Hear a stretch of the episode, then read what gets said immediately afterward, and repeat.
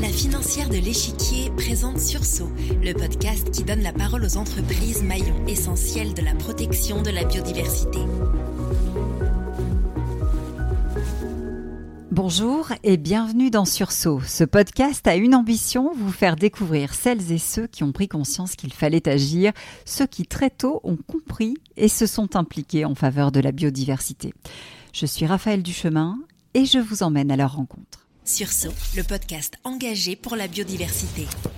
Fabien Verfailly, bonjour. Bonjour. Vous êtes écologue au sein du groupe Veolia, chef du projet Biodiversité Veolia au France. Alors Veolia, c'est un, un, géant présent dans 44 pays qui traite aussi bien d'eau que de déchets ou d'énergie. Et son ambition, si je résume, c'est de, faire la trace, d'être euh, un leader en matière d'environnement, de prendre soin de cet environnement que, que le groupe exploite. Euh, c'est à ce titre que, Veolia s'est demandé comment il pouvait justement apporter des solutions en matière de biodiversité. Oui, bien sûr. Le sujet de l'environnement est un sujet très large euh, qu'on titre déjà j'allais dire, euh, au cœur de nos métiers. Notre métier, c'est quoi? C'est euh, de ramasser des déchets, leur donner une seconde vie, euh, c'est de traiter et d'offrir de l'eau potable, mais surtout de restituer une eau usée qui soit la plus propre possible dans le milieu naturel. et tout ça touche à la biodiversité forcément. Et c'est un sujet qui est pris en charge par, par Veolia depuis déjà de nombreuses années.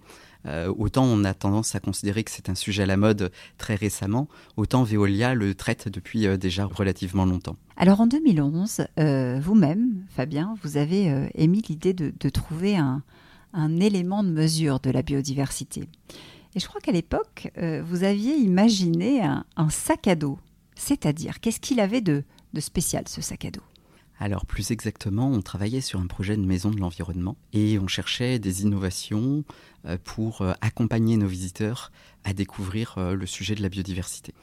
Et s'est présentée l'idée de travailler sur le sujet du bruit avant tout, parce que c'est un, des sens qui permettent la perception de la biodiversité au travers du chant des oiseaux, du chant des chauves-souris, des sauterelles ou d'autres animaux.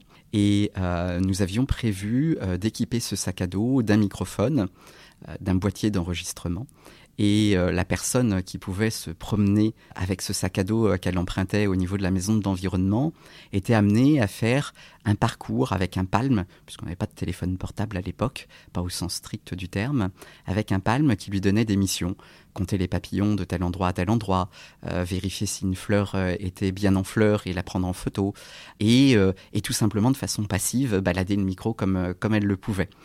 Au retour de la balade, on pensait que la personne allait pouvoir euh, rebrancher le micro euh, sur un ordinateur, qu'on allait faire tourner un certain nombre de programmes, d'algorithmes, et extraire de l'information sur la biodiversité euh, depuis ce sac à dos et restituer quelque part aux visiteurs un bilan biodiversité de sa promenade avec des, des différents indicateurs.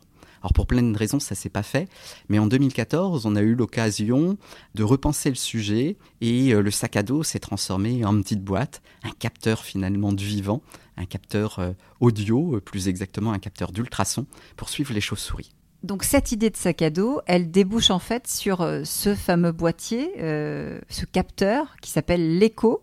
Euh, comment est-ce qu'il fonctionne et qu'est-ce qu'il enregistre juste? Alors, le LECO, c'est un capteur autonome qui est équipé d'un panneau solaire pour son énergie, euh, d'une petite antenne 3-4G pour pouvoir communiquer dans les deux sens, euh, et d'un microphone pour pouvoir enregistrer ce qui se passe, faire euh, une mesure quelque part des bruits et des événements sonores qu'il peut y avoir autour. Il a un fonctionnement un petit peu particulier parce qu'il n'enregistre pas véritablement les sons, il effectue seulement une description des événements sonores et c'est sur la base de cette description d'événements sonores qu'on va ensuite, avec des algorithmes dédiés, identifier les espèces en question, leur abondance et parfois même leur comportement. Donc il y a une sorte de système de reconnaissance? Oui, alors le système de reconnaissance est déporté. En fait, la description des événements est envoyée par 3-4G vers des serveurs distants, et c'est sur ces serveurs dans le cloud qu'on effectue euh, une analyse et une identification précise. L'idée, c'est quoi, Fabien Verfailly? C'est d'installer le boîtier, par exemple, avant de, de faire des travaux, euh, d'aller enregistrer pour voir euh, quel est l'écosystème, euh, qui vit à tel ou tel endroit, comment se comportent les populations? Il y a beaucoup d'opportunités d'usage différents.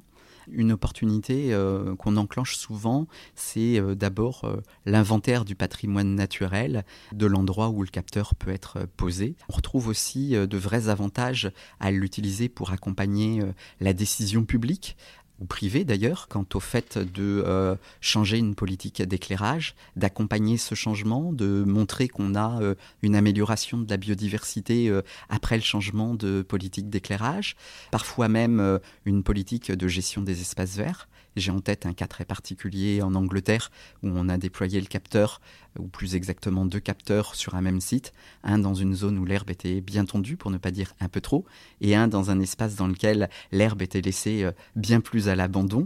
Et euh, on a pu noter, euh, notamment euh, en matière d'orthoptères, c'est-à-dire plus précisément les sauterelles, qu'on avait une plus grande diversité, une plus grande abondance et des espèces beaucoup plus spécialisées dans les espaces laissés à la nature.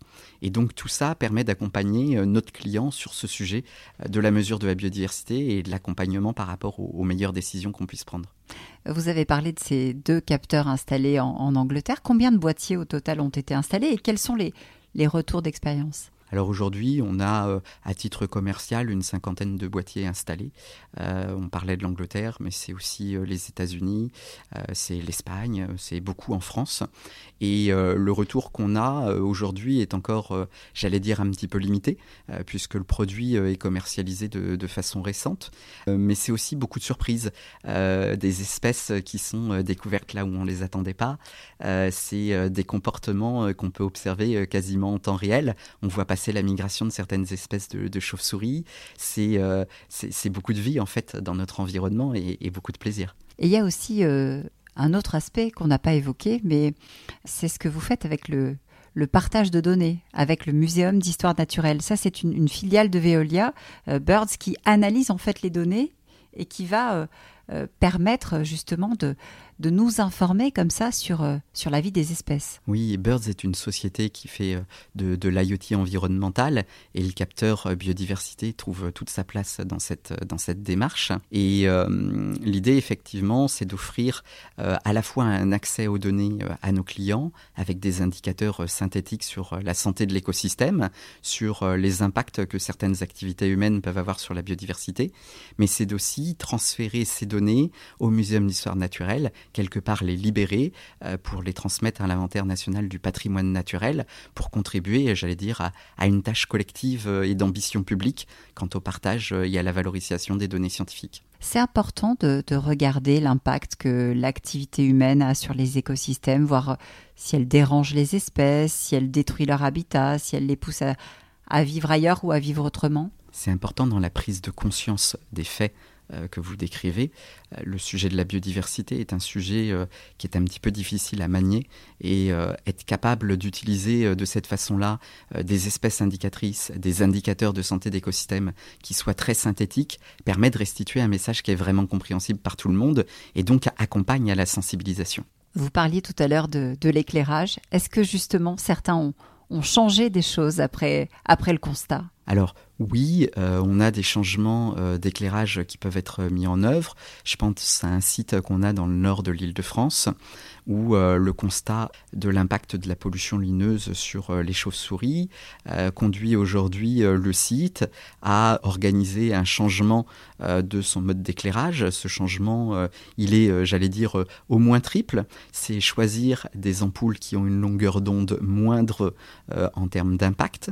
C'est choisir euh, de réduire l'intensité lumineuse euh, et le nombre de points lumineux, et c'est choisir une meilleure orientation des éclairages. Tout ça combiné permet à la fois d'optimiser son impact sur la biodiversité et le réduire autant que possible, mais permet également de faire des économies d'énergie tout à fait majeures. Aujourd'hui, euh, pour Veolia, l'ambition, c'est d'aller plus loin, d'équiper, j'imagine, d'autres outils de mesure, ces fameux capteurs, hein, pour avoir une, vision un peu plus 360 de, l'impact, euh, avoir aussi peut-être un, meilleur diagnostic des effets sur l'écosystème. Euh, j'ai envie de dire, upgrader euh, votre capacité de, faire un état des lieux. Oui, le sujet de la mesure est, vraiment important, on l'a vu. Il est d'autant plus important que finalement aujourd'hui, euh, on considère toujours la biodiversité comme quelque chose de difficile à mesurer. Donc on y contribue de notre mieux et c'est un apport, je pense, assez significatif de Veolia sur le sujet de la biodiversité. Alors l'éco, c'est un des exemples des actions qui sont menées par Veolia. Il y en, a d'autres, évidemment. Euh, et parmi les défis, sur le cœur de métier euh, du groupe, la, gestion de l'eau, vous travaillez au développement de, zones de, de rejet végétalisées, c'est-à-dire? Alors effectivement, Veolia met en place dans un certain nombre de circonstances des aménagements euh, qui permettent d'organiser un poste de traitement des eaux euh, avant rejet dans le milieu naturel. Il s'agit même plus exactement d'une certaine forme de, rééquilibrage. C'est un rééquilibrage euh, microbien, biologique, euh, chimique également, et qui permet à la fois de créer des zones à forte valeur ajoutée pour, pour la biodiversité, c'est des zones humides dans lesquelles le vivant va se développer, et de libérer des eaux qui vont avoir un impact plus léger sur, sur l'environnement. Je pense par exemple à l'azote qui, qui peut être abattus euh, dans ces milieux. Ces projets, ils ont commencé à, prendre vie? Ah oui, ces projets, ils prennent vie depuis, euh, depuis déjà euh, longtemps. Il y avait sans doute déjà des ZRV quand je suis rentré dans le groupe Veolia. il y a de ça un peu plus de, dix ans. c'est un sujet qui est, assez intéressant, qui est aujourd'hui bien compris. Il nous reste à le déployer toujours à plus large échelle et à convaincre nos clients que c'est un aménagement qui a de la valeur pour l'environnement. Sursaut le podcast engagé pour la biodiversité.